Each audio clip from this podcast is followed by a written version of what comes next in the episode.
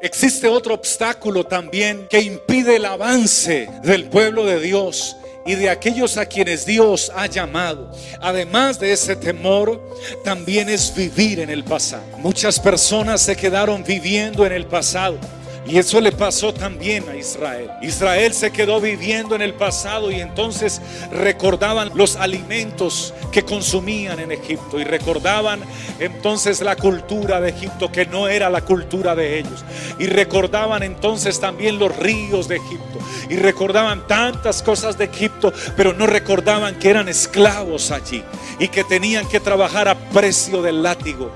Y muchas personas en este tiempo también viven recordando muchas cosas de su pasado.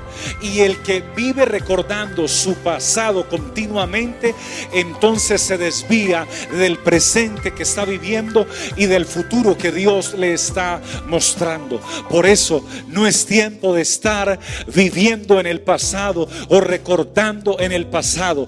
La palabra de Dios dice, olvidando ciertamente lo que queda atrás y extendiéndome hacia lo que está delante, prosigo a la meta, al premio del supremo llamamiento en Cristo Jesús, Señor nuestro. Si tenemos un premio, si hay un, si hay un podium y si hay galardones, pero no para los que se quedan en el pasado, no para los que todavía están heridos con aquellos o pensando en aquellos que causaron esos maltratos o esas heridas.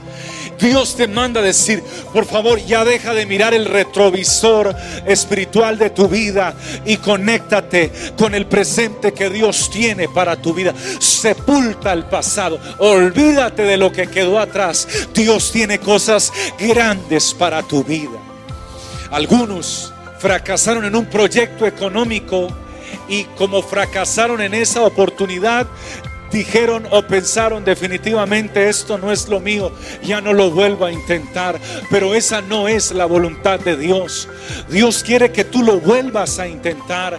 Pero si la primera vez lo intentaste sin la bendición de Dios, sin fidelidad a Dios y sin estar tomado de la mano de Dios, hoy Dios te invita a que lo vuelvas a intentar en la voluntad de Él, en el tiempo de Él, con la bendición de Él, siendo tú fiel a Él. Y entonces Dios te va a respaldar y te va a ayudar. Desconéctate del pasado y proyectate a lo que Dios quiere hacer con tu vida hoy y de aquí en adelante.